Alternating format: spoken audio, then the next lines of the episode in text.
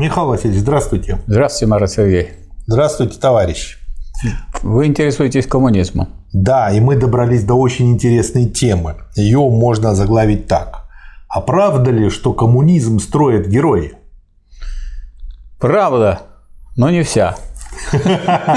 Ну вот. Если отвечать очень кратко. Почему? Потому что без героизма, без того, чтобы беззаветно сказать, бороться за дело коммунизма, за уничтожение классов, конечно, его построить нельзя. Но, вы, наверное, вы понимаете, что не все борются беззаветно.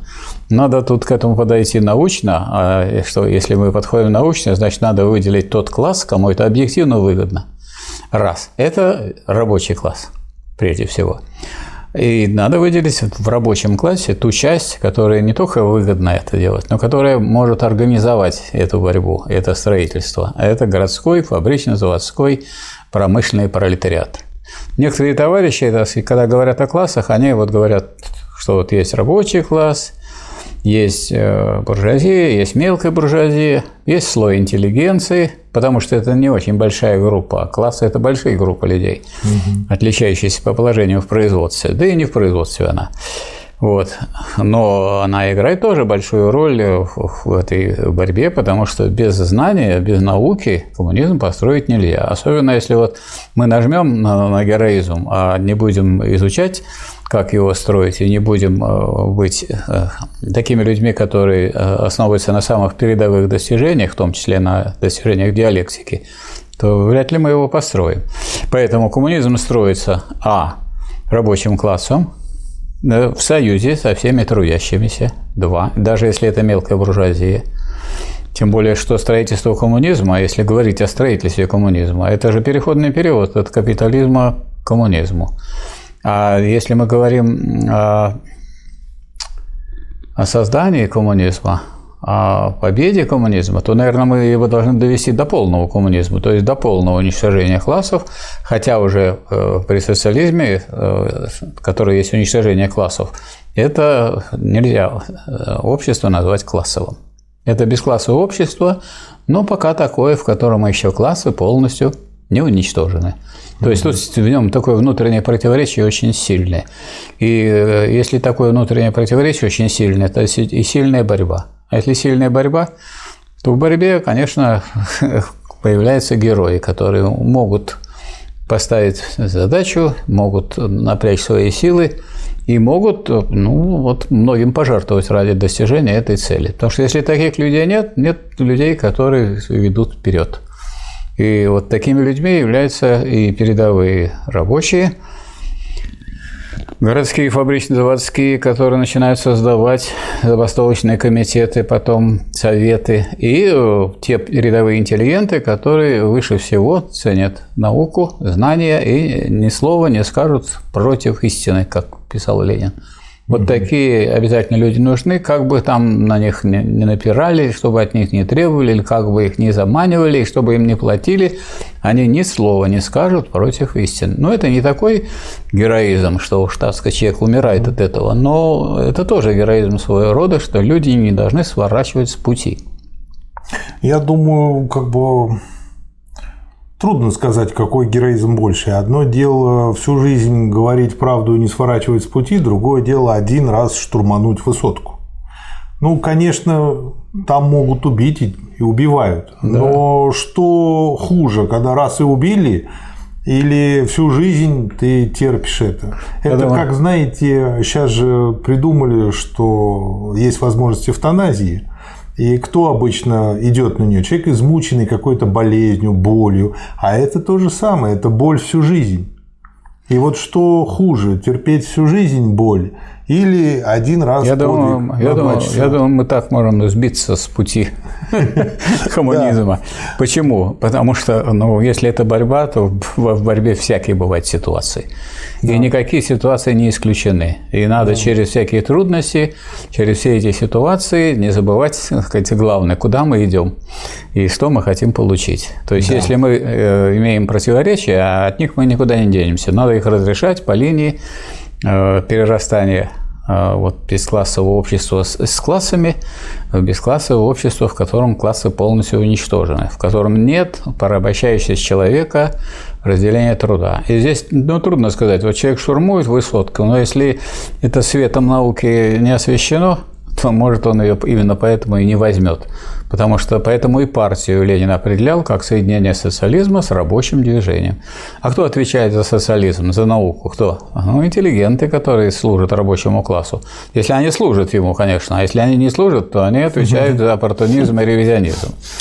Правильно. А, правильно я понял то, что по мере развития а, социализма в полный коммунизм все больше и больше людей вовлечены в коммунистические отношения и в коммунистическое строительство, и по этой причине уже, грубо говоря, при полном коммунизме все коммунисты не по названию, а по сути. Вообще можно сказать, что в первой фазе коммунизма при социализме и так все вовлечены ну, просто коммунистические отношения. воли. Но, да, а но вот они вовлечены, и вот вы правильно очень сказали, вовлечены. И причем большую роль в этом вовлечении играет не только пропаганда и не руководство коммунистической партии, партии рабочего угу. класса, но и государство, которое является силой принуждения. Вот вы может, не хотите строить коммунизм, но вовлечены в это. Вовлечены. Да. Потому, что, э, потому что это социализм. Потому что здесь, кто не работает, а работа должна быть в интересах коммунизма, тот да не будет есть. Поэтому в то же время значит, у того, кто э, вовлечен или сознательно, или насильно в это коммунистическое строительство, у него есть, между прочим, коренной интерес, совпадающий с направлением движения вперед, да. и какой-то побочный.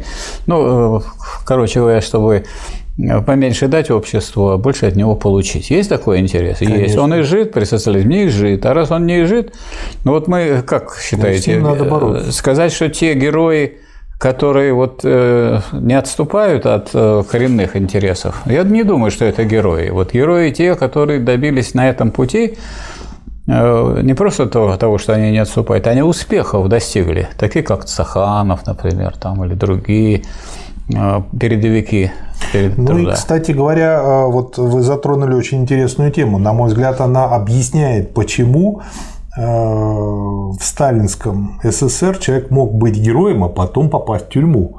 И все говорят, да он же герой Советского Союза, могли бы простить ему все-таки еще чего-то. И, но если анализируешь потом их действия, понимаешь, почему их очень часто сажали. Ну, например, Чкалов обожаю этого человека, но он же нарушил дисциплину, пролетел под мостом. И потом после него несколько балбесов нарушили. Но Чкалов пролетел, а те разбились. Из-за этого посадили его на губу. Это с одной стороны. Там. С другой стороны, те люди, которые не предполагали быть героями, и становятся mm-hmm. ими. И даже в песне это отражено. Случайно когда, тоже бывает. Когда страна прикажет быть героем, у нас героем становится любой. Помните балладу о солдате. Так ты что, со страху два танка подбил? Со страху. Все бы так пугались. Вот. А, да, то есть как бы и потом человек может и переродиться. Он может потом в каких-то обстоятельствах перейти. И было много примеров там да. летчиков, героев Советского да. Союза, перешедших на службу вермахту, там э, наколошмативших много наших и потом обратно вернувшихся, да. отсидевших и опять э, воевавших на нашей стране. То есть были такие люди, которые все время туда-сюда да. гуляли. Ну, возьмите Это, да. вот э, «Вечный зов» Анатолия Иванова. Там не только есть такие вот пламенные коммунисты, твердокаменные, которые угу. всю жизнь твердой дорогой идут именно в этом направлении. Угу. Есть люди, вот как Федор, который да. вроде был участвовал в гражданской войне. На войне был очень. Да, а потом и пошел служить гитлеровцам. Вот тебе, пожалуйста. Да. Все да, может быть. Да. Ну вот, э, к сожалению, такое бывает. Почему-то люди думают, что если человек один раз даже совершил подвиг, он потом всегда обязательно должен быть... То есть, на, на мой взгляд, это вот как раз-таки не диалектическое Если мышление вы скажете, в виде навешивания ярлыков. Так сказать может, что он должен. Но должен в себе содержит отрицание. Да, ну, Если бы я не только был должен, а еще и делал, было бы хорошо. Да. А должен-то остается, а не все э, это долженствование выполняют. Понятно. Можно сказать, что это как раз-таки вот э, ошибка навешиванием ярлыков вызвана, по сути? Как, каких ярлыков? Ну, совершил человек геройский поступок. Его Ну, наградили, да. э, Это стал моральное- героем. Это моральное Он- поощрение. Да, после этого мы его у себя галочкой так в своем сознании отмечаем. Он герой. Да. И что бы он ни делал, он герой. Даже если он сделает плохой А это поступок, мы ему прощаем. Нет, это вот это вот, вот эта этого вот и не было. галочка, это и не было, ярлык, так- это и не было тогда при социализме, при Сталине. Человек награждает, если он делает хорошее, и наказывает, если он делает это какой-то вот самое проступок. разумное. Это нормально. Да.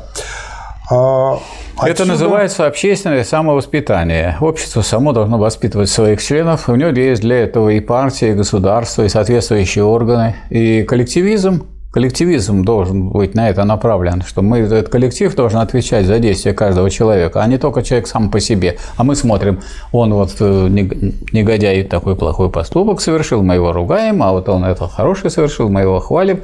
Но это вот общее дело. Вы затронули очень интересную тему. А какую? В позднем СССР а, вот вылезла вот эта фраза «я, как и все мои товарищи» в негативном аспекте. И большинство людей стало воспринимать слово «коллективизм» а, прятание под общим мнением. То есть, как бы использование а, своих товарищей и общего устоявшегося мнения как заслон для того, чтобы оградить себя любимого. А ведь Ленин и Сталин понимали, когда говорили, что партия решает, они понимали другое. Они понимали, что каждый думает, люди совм- совместно в дискуссии вырабатывают решения и потом ему следуют. И если кто-либо, любой член на любом уровне партии видит несоответствие, потом исполнения этому решению, он не просто может, а он обязан, если он коммунист, он должен бороться за то, чтобы решение было исполнено. Да, конечно. И вот когда они говорили партия, они имели в виду, что каждый член партии должен следить и это делать. Ну, можно и шире сказать. Вообще, каждый член социалистического общества, а у нас курс-то называется коммунизм, Да, это ведь да. это член общества э, первой фазы коммунизма или коммунизма в первой фазе, он должен сказать, вот, следить за тем, чтобы не только он соблюдал эти требования, но и эти требования соблюдали все. И коллективно, коллективно этот вопрос решали.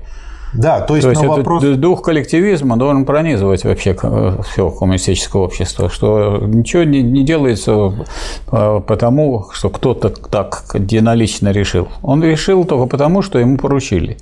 То есть коллективизм понимается не только как одностороннее «я делаю как все», но и все делают как я. Это один за всех Да. и все за одного. Да, совершенно Вот верно. это дух коллективизма. Да, конечно. Вот. И вот эта фраза «тебе что больше всех нужно», она как раз-таки вот что ответить коллективисту на этот вопрос. Нет, наоборот, можно ответить, мне меньше всех нужно, поэтому я и делаю это трудное дело.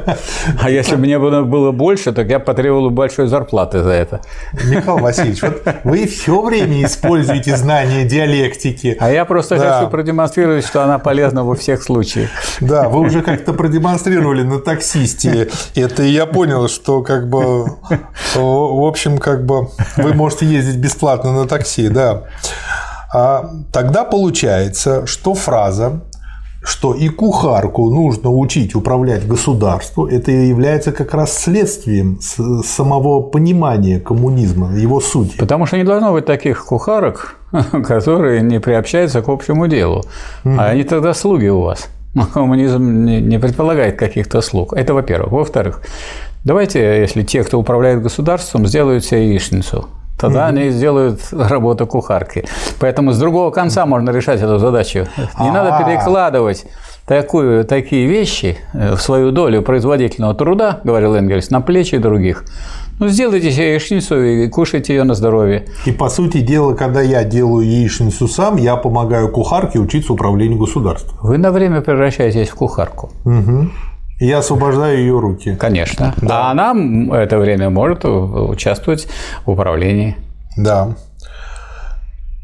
У нас, скажем, вот э, в программе, второй программе партии, которая была нацелена на создание коммунизма, там прямо говорилось, что в дальнейшем при общем росте производительности труда переход к шестичасовому рабочему дню с обязательством для каждого работника два часа ежедневно уделить профессион- обучению военному профессиональному искусству и практическому обучению технике государственного управления. То есть он не должен быть, никто не должен быть просто кухаркой.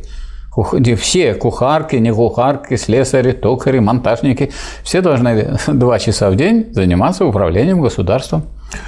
Если получается, что у нас, по сути дела, коммунизм строит всем миром, и к тому же... Только строят и развивают. Вот и строят его в да. переходный период, а развивают... Вот дело в том, что мы как-то забываем, что это вот э, развитие социализма в полный коммунизм еще никем не предсказано, сколько это потребует лет. Это новое, да. Это новое. Может быть, это потребует 50, 60, может, 100 лет. Неизвестно. Никто, ни у Маркса не найдете, ни у Энгельса, ни у Ленина. Только у Хрущева найдете эти глупости, что через 10 лет будет коммунизм, хотя коммунизм был у нас с 1936 года, первая фаза. И еще через 10 лет, через 20, то есть, будет вторая фаза. Ну, что это за глупость? Как она может быть? Для, для этого надо вот сделать то, о чем мы говорим чтобы, ну... чтобы каждая кухарка управляла государством, чтобы вот это вот программное положение, которое является принципиальным и которое быстренько выброшено было из партийной программы Хрущева. Да. Чтобы она была реализована. Да. Я просто еще к чему хочу подвести, что вот эту фразу, что правда ли, что коммунизм строит герои, ну, теперь видим, что не только герой, то есть это ну, не прав, правда, ну, правда, в том, правда, правда, в том плане, что правда, они участвуют, правда. тоже. Да, но вот не мы с вами что... строим дом, меня спросят, а вы строите дом? Да. Один? Нет. А кто еще? А вот Марат Сергеевич. Вот. Но ее можно, эту фразу, адаптировать уже как бы к мирной жизни, и мы получаем, что понимание профессии в том смысле, как мы привыкли понимать профессию, вот сейчас при капиталистическом а, образе жизни уже не будет. И э, все меньше и меньше будет профессий при коммунизме. Вы понимаете, дело в том, что с развитием э, вообще труда, с появлением все более творческого характера труда, самоотверженность и самопожертвование, которое входит в понятие вообще героизма, они превращаются в то, что человек э, по существу действует так, как, э, с одной стороны, действует так, как герой, но при этом он э, не жертвует, а он развивается в этом. Это называется самоосуществление индивида и саморазвитие индивида. Человек, только когда он делает что-то общее и большое, тогда он развивается как человек. А иначе он, как говорится, съел много и похож на свинью. Ну, то есть он тратит э, свою силу, свою энергию и свою жизнь не на защиту, потому что уже защищать да, не нужно, а, а на дальнейшее развитие. На развитие всего общества. Всего общества. А не только себя. Вот я угу. сейчас разовьюсь, и у меня будет и хорошее положение. Вы будете флюсом. Жизнь. И я будете, буду флюсом. Я тут развился недавно. И плюсом, и так далее. Макаром. И буду смотреть свысока на других людей. Пришлось его расстрелять. Да. А мы вот, э, скажем, вот курс такой специально делаем, чтобы это все делали, а чтобы не, не отдельные одино... единицы или одиночки себя выставляли на показ. Да, да. Вот какой я. Да, но вот э, очень многим людям нужно долго работать над собой для того, чтобы перейти от фразы «я сам себя сделал» к пониманию тому, что на 99% он обязан окружающим. Будем работать. Да, будем работать. Что ж тут сделать? И мы участвуем согласно в этой общей работе. Да. Из этого дальше точно так же, если вот развивать эту мысль, получается, что нельзя сделать коммунизм на заказ. Ну вот, соберутся олигархи и скажут, у нас уже теперь столько денег, давайте мы вам заплатим, и вы нам сделаете коммунизм. Ну, тут э, заказ ну, действительно трудно сделать, потому что заказ должны быть какие-то высшие силы, которые сделают. Они, значит, там, там, оттуда заказ поступил. Но а на самом деле заказ угу. на коммунизм поступает как раз снизу, от рабочего класса. Кто больше всего заинтересован – кто больше всего заинтересован да. в том, чтобы построить полный коммунизм? Рабочий класс. Так что это строительство на заказ. Но заказ рабочего класса. Но заказ снизу, а не сверху. Снизу, а не сверху. И не сбоку, что кто-то заказал. Нет, это вот снизу. И вот, а раз это заказ снизу, то ли те люди, которые и в самом низу участвуют во всем этом деле, а не только те, кто сидят наверху. А можно тогда Или как... слово заказ заменить другим? Требование. А можно и оставить? Потому что это требование развития. Если коммунизм не будет построен, не будет дальнейшего развития но это человечества. Но это социальный заказ. так тоже общество, общество развивается. Мне не нравится вот это Мне тоже не нравится. социальный потому заказ, что, потому что, потому мне, что кажется, это, хочется потому что винтовку мы, и шлепнуть. Потому что мы не в ателье. Тех, кто заказал. Потому что мы не в ателье. Вот. Конечно, надо говорить да. о, о перспективах социальных и о, о предназначении, вот. Об исторической миссии можно говорить рабочего класса, правда? Да. И о том, что это дорога развития всего человечества, что это не чья-то там идея там, Маркса, Энгельса и Ленина. Просто есть гениальные люди, которые выразили то, что относится к всеобщему, к тому, что должны пройти все. Вот мне приходилось вести занятия для конфликтологов – и я им объяснял, что вот спрашивал, какие конфликты самые распространенные. Ну, вот все начинают говорить, доходит до войны. Ну, хоть какая мировая война, она э, не охватывает весь мир никогда. А какие конфликты охватывают всех? А конфликты социальной революции. Революции через рабовладельческую революцию все прошли, через феодальную все прошли, ну, там за редким исключением, через буржуазную все прошли, и через социалистическую революцию все пройдут, и все построят коммунизм. Это неизбежно. И это не какой-то там социальный заказ, а это закономерность есть, это закон. Угу. А закон – это спокойное явление. Там может быть так, там может быть не так, а закон есть закон. А этот закон не такой, который э, пекут юристы. Юристы пекут, э, значит, как известно, закон, право есть возведенное в закон воля господствующего класса. А это совсем другое. Это спокойное явление, э, спокойное в развитии коммунизма в первой фазе состоит в перерастании его в высшую фазу. Можно также, вот помимо того, как мы к профессиям приложили вот эту фразу, что строят ли герои коммунизм, ее точно так же э, под определенным ракурсом она, на мой взгляд, превращается в вопрос, а почему при коммунизме единоличие, а не единоначалие? Потому что единоличие означает, что вот мы коллективно приняли, но мы решили, кто за что отвечает. И кто-то отвечает за целое, например, управленцы. Ну так, а, а потом они скажут, а это вот мы все строили и, уйдут в сторону. Угу. То есть надо, чтобы отличал за каждое дело один человек. Угу. Был в свое время девятый съезд РСДРП, этот девятый съезд постановил, что вот э, обсуждать мы можем что угодно. Но принцип демократического централизма означает, что когда вы приняли решение, то решение должно проводиться единоначально а не начинать опять, когда надо выполнять, единолично. Угу. Единолично. Раньше не говорили единоначалие, говорили единоличие. Единоличие – это означает, что отвечать будет один человек. Вот есть министерство, в нем есть министр и два его заместителя. Они обсуждают. Пообсуждали, министр принимает решение после обсуждения и проводит приказом министра. Не, там не два, не три человека, один. А если угу. он не, сказать, не выполнил эту задачу, его снимают с поста министра. Ну да, анализирует причину невыполнения, да. и если он там где-то накосячил, его заменяют другим Если даже не он уже... накосячил, если накосячили другие, а он не проконтролировал и не, не ну, довел это до ума. будет его косяк. Это равно. его, да, это потому что вот поэтому нужно единоличие, а не так, чтобы он а это не я, а это не я, а ты что такой начальник, который только бумажки спускаешь вниз и ни за что не отвечаешь. То есть получается, а, если я правильно вас понял, принципиальное отличие единоличия от единоначалия состоит первое в том, что здесь персонифицируется ответственность. Да. Вот, но при этом получается, что те, кого я вот, э, ну, допустим, собрал команду для делания какого-то проекта или задания, там, 10 человек, э, я э, сам решил и собрал людей команду в эту команду. собрали, а кто командир?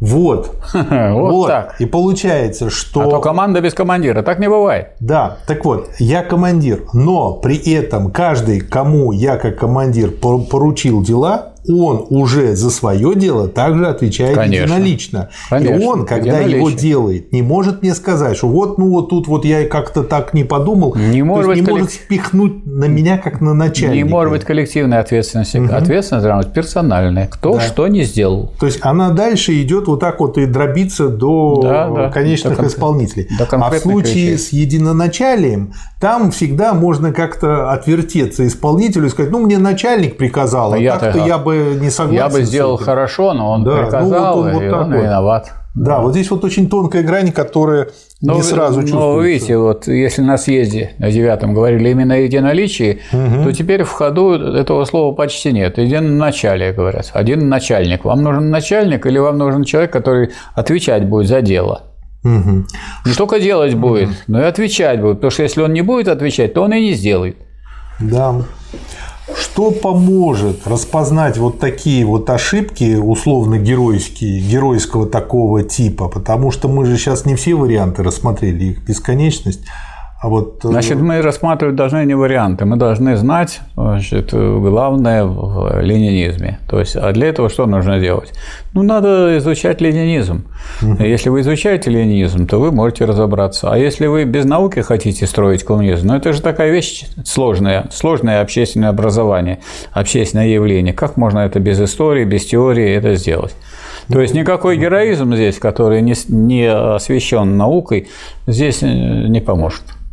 Ну, то есть это как атомную станцию управлять, не да, знаю, физикой. То есть нам нужны герои, но эти герои должны делать именно то, что предуказано наукой и светом ее. А если это без науки делается, нет, если нет соединения научного социализма с рабочим движением, есть одно рабочее движение героическое, не будет коммунизма. А если не будет рабочего движения, а есть прекрасные работы по коммунизму, они марксистские, они отличные и так далее, тоже не будет коммунизма. Поэтому никак. Да, я вот сейчас помню, что Ленин говорил, что без глубокого знания теории нас сомнут.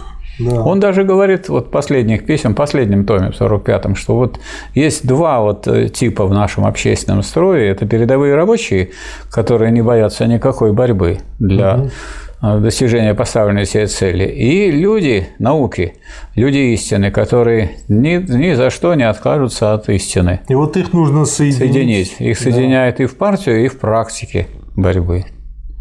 Что поможет им соединиться? Что помогает им соединиться? Ну, в этом смысл вообще Увидеть в, друг друга, в этом смысл, друг в этом друга. смысл партии. Партия, партия, коммунистическая партия, ее смысл в соединении научного социализма с рабочим движением. Mm. И она может расширяться, но она не должна расширяться больше, чем уже есть те люди, которые действительно соединяют. А если вы, так сказать, в эту партию набьете людей, которые ни то не делают, ни это не делают, это будет только провал. То есть партия – это средство, но всякое средство, оно тоже, так сказать, строится по своим законам. Партия должна быть авангардом, а вовсе не толпой. Да. Хорошо, Михаил Васильевич, спасибо. Пожалуйста, не за что. Спасибо. Спасибо, спасибо. товарищ.